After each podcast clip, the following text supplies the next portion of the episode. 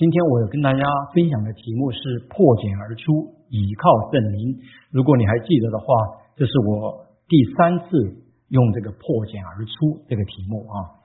那我没有解释为什么破茧而出，实际上是指指那个蚕通过挣扎和不懈的努力啊啊化为蝶的这样一个过程，所以通常也来自啊重获新生，走出困境。那我借此来比喻，就是一个人蒙神的恩典啊，在基督里有了真正的自由，不再受罪和死亡的辖制，这样一个新的生命。当然，这个生命绝对不是靠我们自己的痛苦的挣扎，靠我们的善行而得到的啊，而是借着福音，依靠使耶稣基督从死里复活的圣灵的大能啊，让我们有个全新的生命。当然，当我们得救后，我们每一位基督徒，真正重生得救的基督徒，都希望我们有个生命不断的更新。啊，就像圣经所说的，外体虽然毁坏，内心却一天新似一天。但有时候我们的承认，好像似乎还是有许多东西、人事物来缠绕着我们，让我们没有办法真正的享受在基督里的自由。让在基督里的自由，也是加来书这本书卷的一个中心。这是为什么我用破茧而出啊作为这几次讲到的题目的原因。那我第一次是在用是在啊，就是呃讲那个加拿大书二章一到第啊十节的经文啊，那地方我讲到破茧而出要有属灵生命的成长，你必须要脱离一些捆绑。首先，第一是属这个灵性上的捆绑。为什么还有灵性上的捆绑呢？因为很多人会觉得福音很容易啊，我一定要拼命的努力，靠自己的肉体来赚得神的喜悦啊。所以这种属灵上的捆绑呢，它带出一些特征，就是说它不能接纳一些软弱肢体，常常会自义自大。那第二还要脱离什么呢？脱离心理的捆绑。他并不否认救恩，唯独依靠基督。但是却在基督的救恩上面加了许多其他东西。耶稣基督并不是他真正的主，所以这样的人通常会在属灵上非常的冷淡，他也不可能参加服饰啊，也不可能参加服饰。那除了以外，最后一个就是脱离文化上的捆绑，因为在耶稣基督里面，我们共有一个天赋，我们是在基督里的新造的主类啊。所以，无论是犹太人、非犹太人，无论你来自台湾、香港、大陆、东南亚，我们都是神的儿女啊，都成为耶稣基督身体的一部分。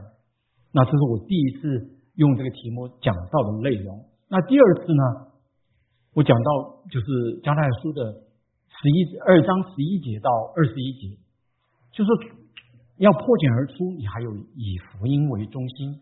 当时我用这样一个图来跟大家讲解啊，那在福音的左右两边啊，就是所谓的律法主义或相对主义，这些人并不否认救恩需要耶稣基督，需要基督，但是当你站在这个右边的时候，你会觉得哇，这个救恩太容易了，我一定要加点什么自己的努力，加点什么其他东西在里面，所以他和其他宗教是不一样，其他宗教完全不认识基督。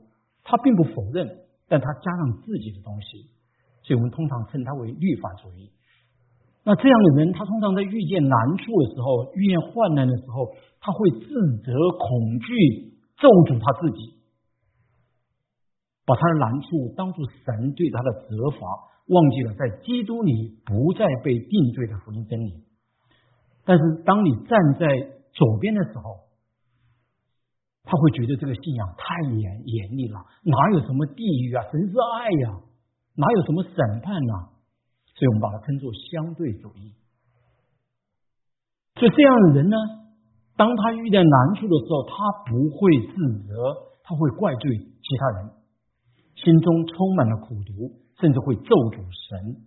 所以这些现象都可以用来检验一个人是否有在基督里的自由。是否以福音为中心，属灵生命是否健康？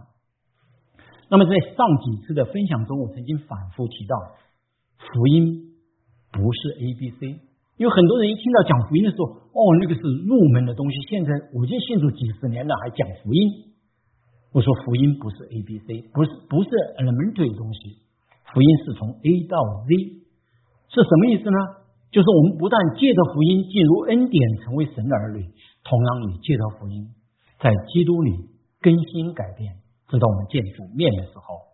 所以在神学教育上，把它称为成圣，就是越来越像基督，像他那样柔和谦卑，像他那样满有慈爱。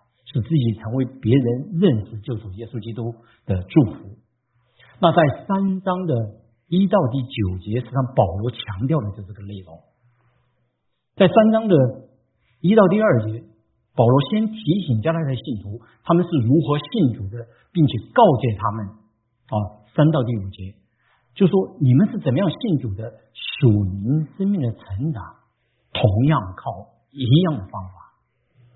那六三章的六到第九节呢？他用了一个圣经的一个案例来说明得救不是靠律法、自己的善行、外在的礼仪。那我们先来看第一段经文，三章第一节那边说：“无知的加太人呐，耶稣基督钉十字架已经活化在你们眼前，谁又迷惑你们呢？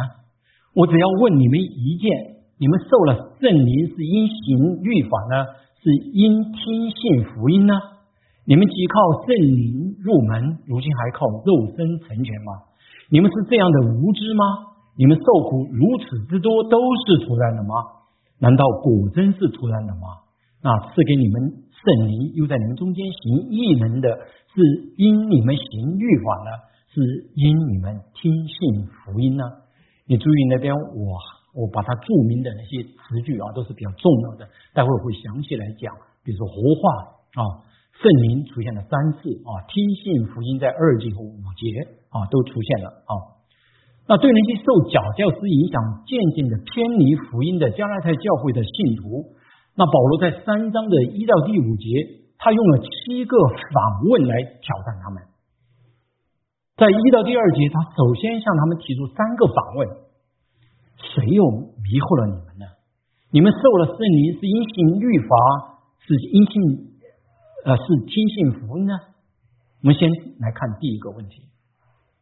保罗实际上是用了非常严厉的口气来规劝加拿大的信徒无知啊，无知是指他们没有悟性，没有知识。那在罗马书的一章二十二节那个地方，把无知翻译为愚拙。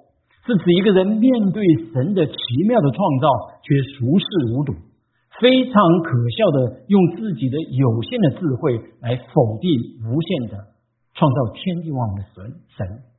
因此，罗马书的一章二十二节说他们是自以为聪明，反成为愚拙。像我自己在信主前嘛，就是这样的人，用自己有限的智慧来判断创造天地万物的神。是否存在？那读圣经的时候呢？圣经讲的内容，如果不能通过我的理性思维，我就否定。现在想来，真的是无知啊！真的是无知。我就好像一个进入人的家中的一只蚂蚁一样，哪有人呐？没有人这个东西呀！我没有感觉到有人呐。但是你们要知道，蚂蚁和人的区别啊，与神相比，可以忽略不计。所以犹太人的谚语才说啊，人一思考，上帝就发笑。不是因为神不愿意让我们思考，而是因为我们有限的智慧，我们靠着我们有限的智慧，没有办法认识那位无限的上帝。但是尽管我们这样的敌对，我们这样的有限，但神却看我们为为宝贵。诗篇第八篇里面说，他顾念我们，啊，他顾念我们。为什么？因为我们人是按照神的形象创造的。在创世呃，在传道书的三章十一节那地方说，神造人的时候，把那座永恒的渴慕安置就放在我们心里面。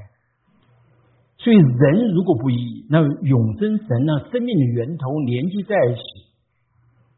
你没有办法靠那些物质的丰盛、那些有限的东西来满足你自己，你不可能有真正的平安，你不有不可能有真正的满足。所以不管是线上线下的，还在寻求真道的朋友，希望我们能够避免我当初所犯的错误。那我们再回到三章一节哦，一章经文提醒加拉太信徒当初是如何信基督的。他说：“是谁迷惑你们呢？”保罗知不知道谁迷惑他们？他当然知道，那些假教师。那迷惑这个词在圣新约圣经里面只出现过一次，它有邪恶的眼的意思。那加拉的信徒保罗说：“你们就像被邪恶的眼呐蛊惑了，像中了邪一样。”所以保罗向他们提出挑战。他说：“既然呐，耶稣基督钉十字架已经活化在你们眼前。”为什么你们还要受迷惑呢？哎，你想过没有？耶稣基督钉十字架已经活化在他们眼前，是什么意思啊？难道说加拉太的信徒见过钉在耶稣十字架上的基督呢？耶稣吗？当然没有见过。我们当中不知道有人看过一部电影叫做《Passion of Christ》，中文把它翻译成《基督受难记》，有看过了吗？啊，我很多弟兄姊妹在看过。当你看这部电影的时候，你会深受感动，甚至掉眼泪。这部电影可以说是把耶稣基督所受的刑罚，在十字架上为你我的罪甘心情愿受苦受死的那个场景，活化在我们眼前，深深的触动我们的心，让我们不能不感动。但是你想过没有？如果一个人他从来没有听过福音的道理，我只把那个电影的画面放给他看，没有任何的声音，你想他会不会有像我们那样的感动？不会啊，一定不会。但是保罗在在地方讲活话在他面前什么意思呢？他不可能放电影给他们看呢，他还没有像我们这样的 PPT，对不对？他怎么做的呢？传讲耶稣基督。定十字架的故事，这就是三章二到第五节所讲的两次。保罗在里面提到听信福音，那这个听信和活化有什么关系呢？我们大家来看一段经文，是大家非常熟悉的，就是约伯记的四十二章五节。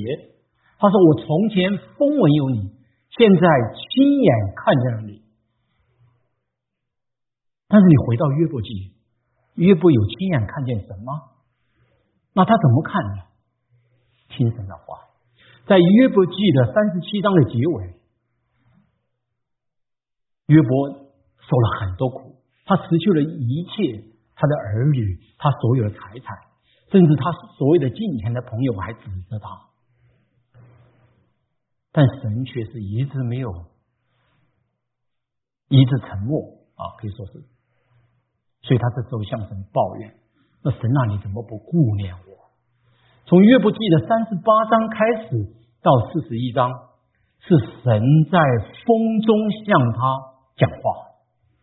所以约伯是先听了神在风中向他说话，神的话从他头脑进入他的心中，感动他，让他经历到神，使他心中的眼睛能够看见神。我们来看另外一段经文，这是在以弗所书的一章十八节。那这是保罗为以弗所教会的信徒的祷告。他说，并且照明你们心中的眼睛，使你们知道他的恩招有何等指望，他在圣徒中得的基业有何等丰盛的荣耀。我问大家，以弗所教会的基督徒知不知道神对他们的恩招？有盼望，他们知不知道神在基督徒的当中得的基业有何等丰盛的荣耀？他们是基督徒，他们当然知道。那保罗在这地方为什么要这样为他们祈祷呢？要这些道理从他们的头脑进入他们的心中，使他们能够看见心被触动，并在生命中去品尝这些道理。那怎么做到这一点呢？以父所书的一章十七节给我们答案：靠了赐人智慧和启示的证明。同样的道理，加拉太的信徒他们得到福音，成为基督徒，是从听福音的道理开始。圣灵就像一位导演一样，把耶稣基督为世人的罪定十字架的场景，借着保罗的传讲，活化在他们眼前。圣灵进入他们心中，让他们感到扎心，心里柔软，从而接受耶稣基督做他们的救主和生命的主。实际上，耶稣在走向十字架前，他有预言，就是圣灵会降下为他做见证。所以在三呃呃加太书的三章第三节，保罗他说他们是靠着圣灵入门。待会我会再再讲。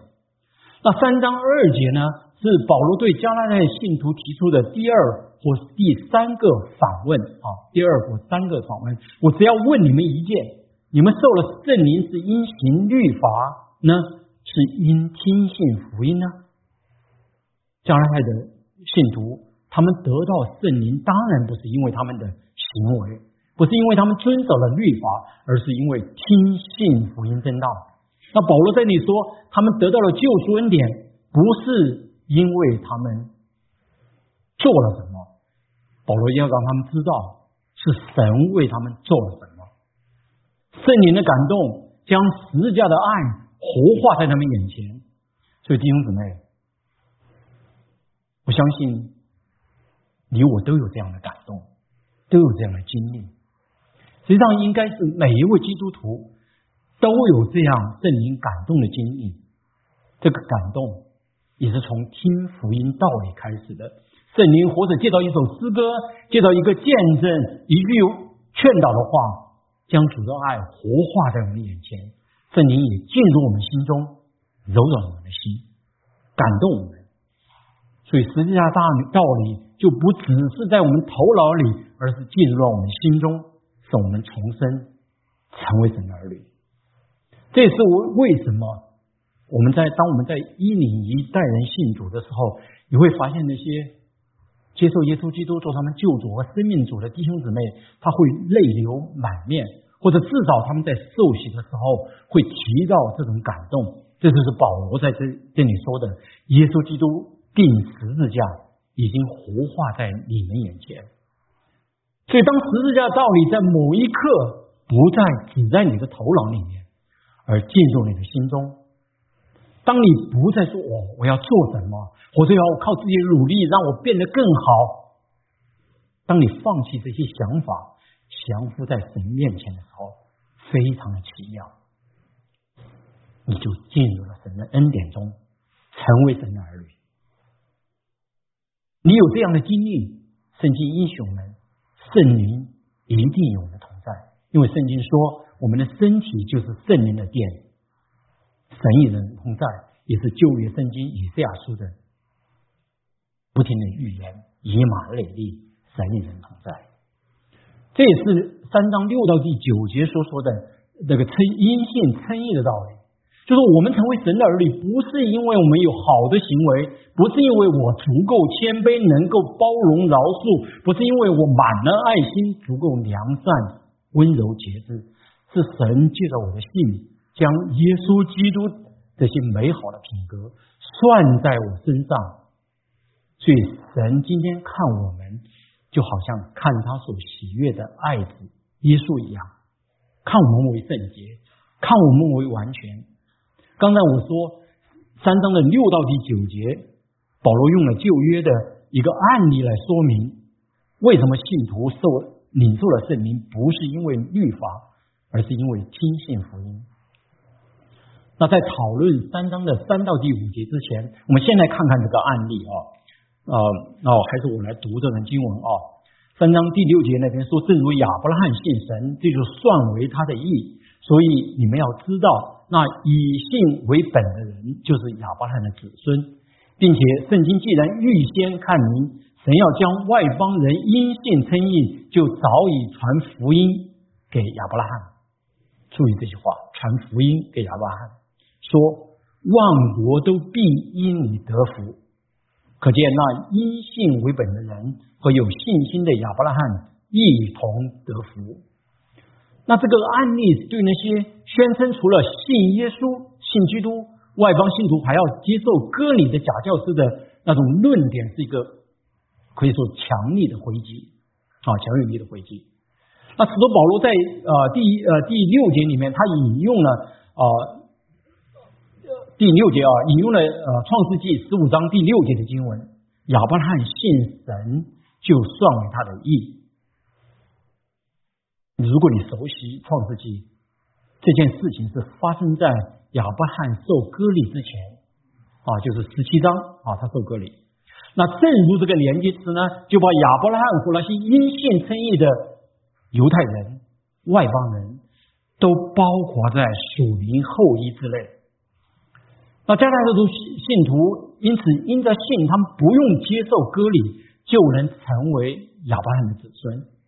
那这里的算为义啊，是一个财务的啊管理财务的术语啊。我做个比喻吧哈，比如说你拼命的工作啊，赚了几百万，结果你把那个钱给了我，转到我的账上。那这个钱几百万就属于我了啊！我可以使用这个钱，因为它是属于我的嘛。我没有拼命的工作，就赚到了，就得到了这几百万。这就是算的含义，不是赚的啊，是给给的。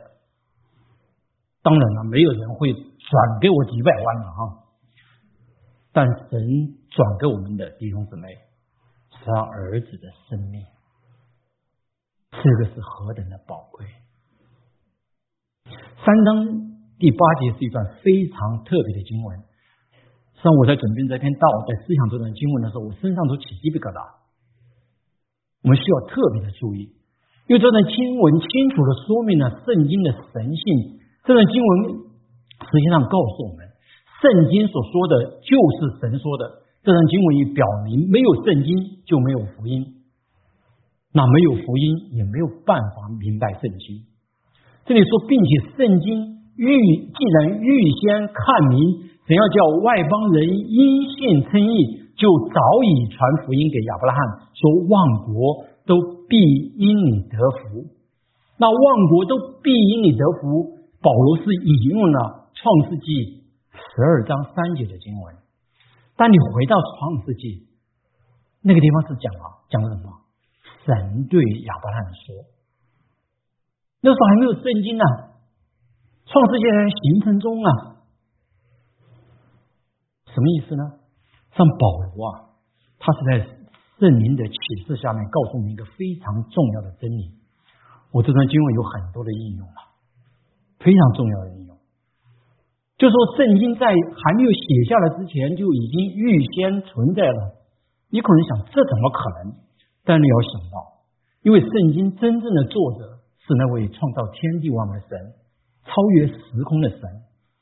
当然，还没有写在写下来之前，神就知道了圣经的内容。所以你不用否认这一点，你不能说啊，这个电影还没有放呢，导演怎么可能知道它的结尾是什么，它的内容是什么？导演当然知道，那剧本它是根据剧剧本来拍的电影。所以，这为为什么我说这些经文实际上表明圣经所说的就是神所说的？这种经文是以提摩太后书三章十六节一起成为相信圣经就是神绝对的权威和完全的漠视的一个依据啊。那我们注意到这种经文里面，保罗啊，他用圣经预先看明传福音这种拟人式的描述来表明。圣经是活的。那在啊希伯来书的四章十二节那地方说，神的道是活泼的，活活泼就是活的意思啊。那我们非常熟悉的另外一段经文就是以弗所书的第六章，就是属灵的军装。那这属灵的军装在这边把圣灵比喻成属灵军装中的宝剑啊，圣灵的宝剑就是神的道啊。所以这也是为什么。神的话语是带着能力的，所以我们也就不奇怪，一个人没有听过福音的道理，他不可能信主。我们也不奇怪，一个人如果不读圣经，即使他说他信主，他的属灵生命不可能成长的。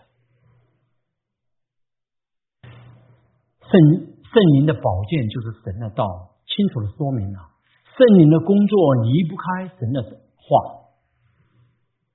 那圣经神的道也借着圣灵在我们生命中产生有个更新的工作。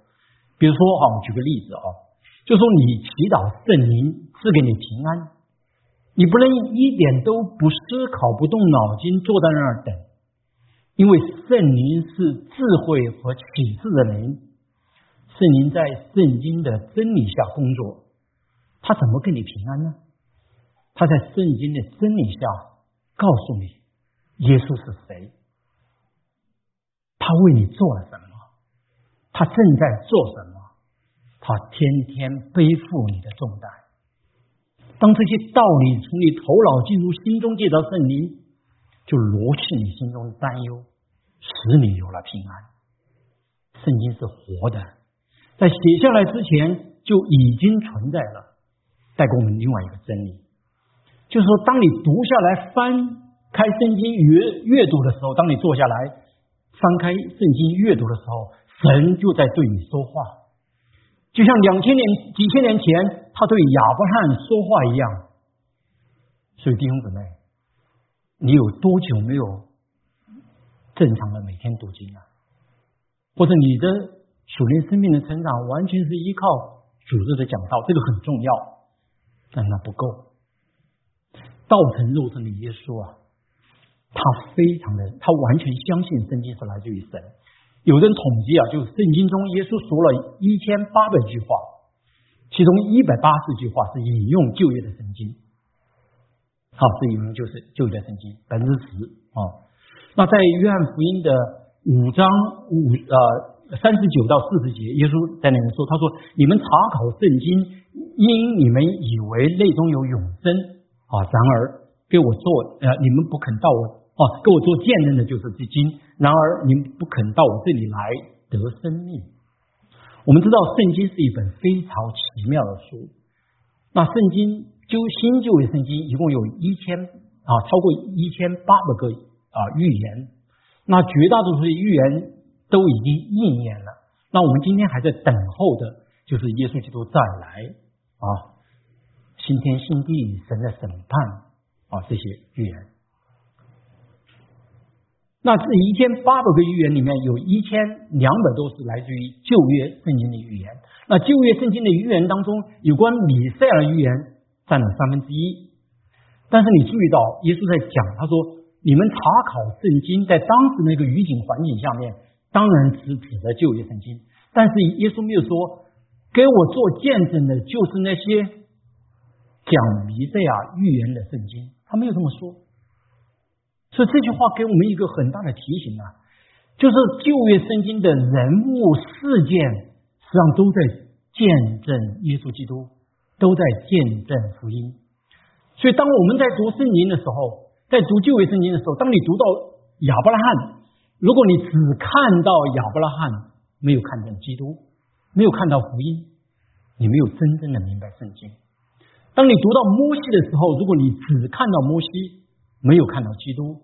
没有看见福音，就没有真正的明白圣经。之前我也说过哈，我说旧约中的礼义啊律法是指向基督，那么爱神爱人如己的大诫命也同样告诉我们，我们需要恩典，我们需要耶稣的基督救恩，因为没有一个人能靠靠着那些礼仪的律法得到洁净，也同样没有一个人能够依赖大诫命得救。因信称义的道理就是信基督，神就把耶稣基督的义算为我们的义，他的美好的品格算为我们的品格，他就看我们，就像看他的爱子耶稣一样，他所喜悦的爱子耶稣一样。你可能会说啊，我知道这个道理啊，不靠自己的行为，而是靠恩典，是神算我为义。但是我怎么才能够有像耶稣那样荣美的生命呢？我怎能够才能够饶恕那些得罪我的人呢？我怎么才能够有宽广的心胸与我的婆婆和好呢？我怎能够在辅导孩子的时候不轻易发怒呢？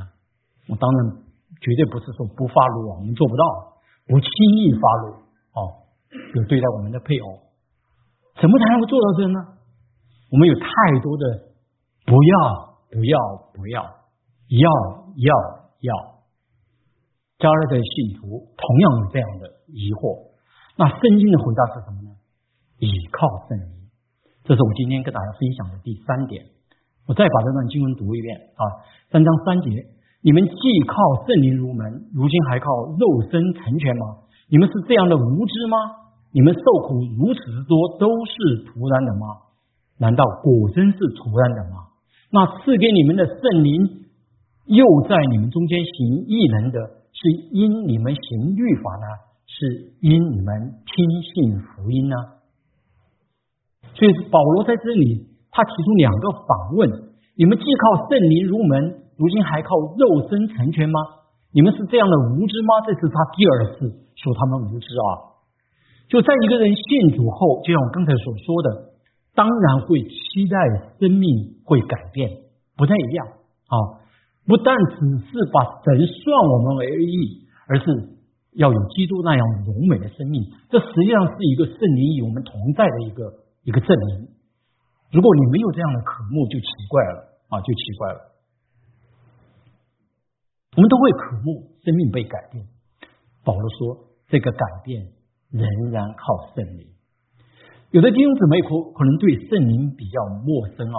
我问大家，圣灵是不是一种能力或者一种能力量啊？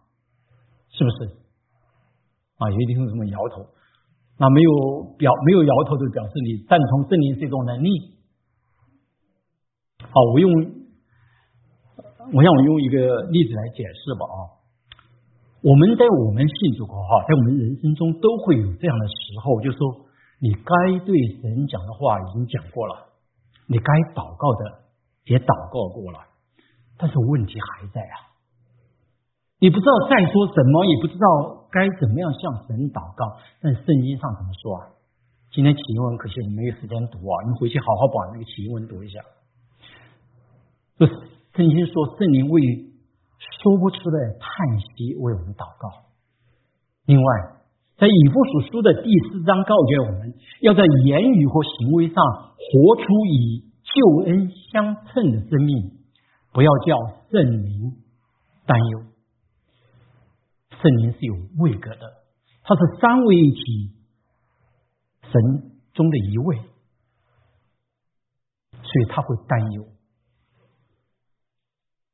他会叹息，力量、能力会不会叹息担忧啊？不会的，所以这对我们是很大的安慰。真的，当我们那时祷不祷告都祷告不出来的时候，你想到圣灵在为我祷告呢？那保罗说：“生命怎么更新呢？”保罗说：“一个人如何得到救恩，如何进入神的恩典中，你仍然靠同样的方法来更新，来饶恕别人，靠同样的方法在属灵上成长，更像基督。”他说：“你既靠圣灵入门，如今还靠肉身成全吗？你是这样的无知吗？为什么说他们无知呢？因为加拉太的信徒，他们在假教师的迷惑下面。”他们以为可以通过圣灵开始基督徒生活，同时呢，通过另外一种途径，靠行为使属灵生命成熟。这是那些假教师对他们的迷惑啊。那在第三章的四到第五节，保罗用两个例证来反驳那种错误的教导。他首先他是提醒加拉太信徒，因为这些信徒因为信仰啊，他们已经开始受苦难了，受逼迫了。保罗责备他们，他说：“你们难道白白受苦了吗？因为在第一次旅行步到他们回程的路上，他们再一次经过南加拉太的时候，保罗和巴拉巴再次经过南加拉太的时候，他就劝诫那份信徒，因为他们受苦了。他说：我们进入神的国，必须经历许多的艰难，弟兄姊妹，苦难可以说是神的儿女成长的一个催化剂。”苦难使我们失去对这个世上的依赖，让我们能够转眼仰望耶稣。所以这些迦南信徒是一样的，他们不再靠自己的自己咬牙来坚持，而是单单的凭着对基督的信心。这是在许多在苦难当中啊得胜的弟兄姊妹的见证啊。所以迦南的信徒，他们因着听信福音受苦，圣灵在他们遭遇难处的时候兼顾他们，帮助他们，这是他们经历啊。所以保罗来提醒他们。第二是迦南的信徒所经历的神迹。因为保罗在传福音给他们时时候，许多的神迹奇事发生在他们当中。那第五节和第二节经文非常的类似，保罗实际上是说，一个人不靠自己的努力和行为，唯独靠基督得生命，成为了基督徒。那在属灵生命成长上，怎么来靠自己的？怎么会来靠自己的肉体呢？哦，你必须继续依靠圣灵，必须。继续的信靠基督，让耶稣基督定十字架活化在你的眼前。那当然，保罗不是说信徒不要遵守道德的律法，可以为所欲为，他绝对不是这个意思。他在这这里强调的时候，强调的不是是否遵守道德的律法，而是是否依赖律法，这两个有本质上的区别。比如说啊，我举个例子，就是说我想要有一个美好的人生啊，这个是没有什么问题的。但是当你把有一个美好人生这个想法成为自己的唯一的盼望，成为世人怎样看待我，或者我的那个价值是是由是否有一个美好的人生来决定的时候，那这就有问题了，因为你忘记了一个人真正的盼望。是在基督里的，而且你的价值是取决神怎么看你，你是否因着信成为神的儿女？神的儿女这个身份不需要我们用世上的名和利来衬托，唯独依靠基督。那保罗为什么对基督徒这样的劝勉呢？因为基督徒。很有可能走回头路，其依靠肉身的努力，在基督的救恩之外，加上自己的努力，依赖律法。你可我们可以想想，有如果你不承认这点，你从一些表象的东西想想深层次的，就内心深处的一些东西。比如说，你是否特别不能容忍别人的批评？是否有时候因为这些批评恼羞成怒呢？你是否完全不能接受失败呢？你是否为一段破坏的关系、破裂的关系而深陷那种自责中呢？如果有这些症状的话，可能要深一层的去想想，因为很可能你的自我价值是靠这些来肯定的，而不是单单的靠耶稣基督的救赎。因为除了耶稣基督的救赎，你还加上了你的好行为、好品格、事业上的成功，与某人的关好关系。当这些东西成为你的依赖的时候，他们实际上在你的生命中扮演了救赎主的角色。只有当你弟兄姊妹，当你依靠圣灵，将耶稣基督定时下活化在你眼前，你才能对这些人事物。他们实际上在缠绕着你，对他们说：“我们不需要你，因为我有了基督，我不再需要这些东西来肯定我的价值，我不再需要用孩子的成功来肯定我，我也不再需要用事业上的成功来肯定我，甚至我不再需要用我的侍奉上的成功来肯定我。所以，我们行为上的问题，大多数。”反映了我们与救主的关系问题。当我们不能注目基督，就会成为靠行为称义的人。啊，我是基督徒啊，我不应该焦虑啊！我是基督徒啊，我不应该担忧啊，我不应该发怒啊，我不应该这样或者那样。保罗说：“你还是在靠肉身，你还是在靠律法，你应该注目基督。”我再用饶恕来作为一个例子。一个人为什么不能饶恕另外一个人呢？他为什么会恨那个人呢？很可能这个人呐，破坏了他试图靠自己的外在的行为所建立的价值体系，因为他需要那个人来肯定他。那圣经给我们的答案是：不能靠自己的肉体，不是不断的告诉自己我是基督徒，我不能恨人，我要有广阔的心胸。不是的，而是看基督，祈求圣灵将耶将耶稣基督钉十字架活化在我们眼前。最后，我想用圣经上的一个人物来作为今天讲到啊，结束今天讲到。那在《使徒行传》第七章啊，记载了初代教会地位殉道的门徒斯提法。那当时犹太公会的法庭对他进行了不公正的审判。在工会即将用石头处决他之前，圣经上讲，他被圣灵充满，定睛望天，看见耶稣站在神的右边。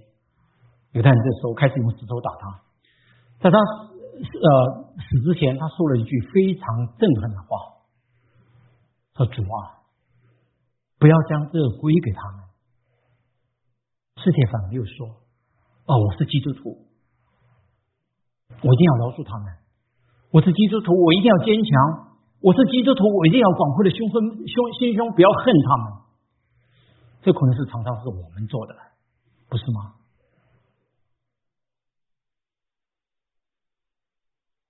而是他不是这样做，他而是定睛望天，不是因为他看见了耶稣站在父神的右边，而是他定睛望天，他就看见了耶稣。